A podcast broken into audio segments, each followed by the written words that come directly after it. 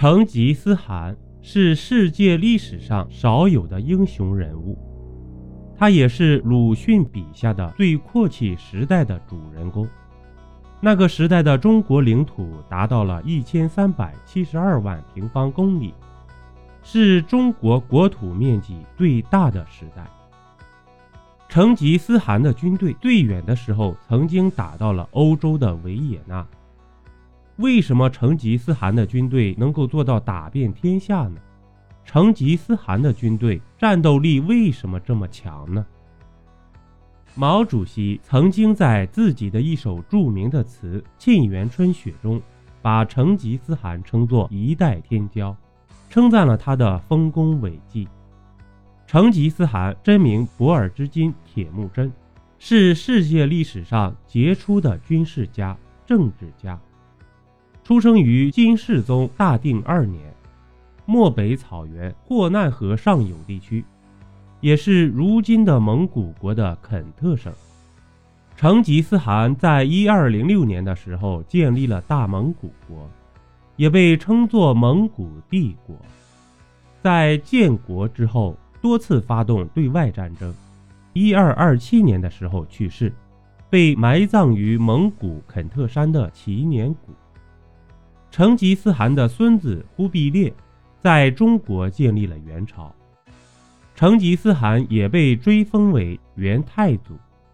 对于成吉思汗是否是中国人这样一个问题，主播早在前几期有一集专门讲到过。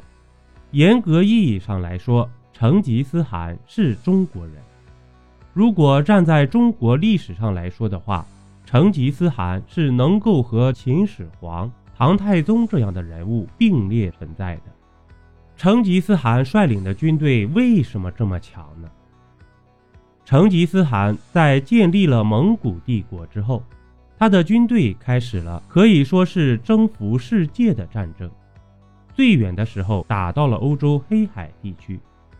首先，我们需要认识一下成吉思汗所建立的蒙古帝国。很多人或许只看到了成吉思汗在战争方面的天才，可是，在政治上，成吉思汗也有着雄才大略。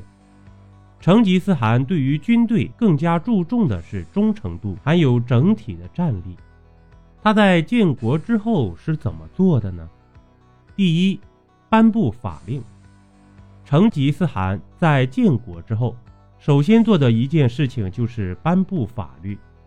成吉思汗命令手下制定清册。由于文字统一等原因，蒙古族的第一部法律《札萨大典》是在建国之后十几年才颁布的。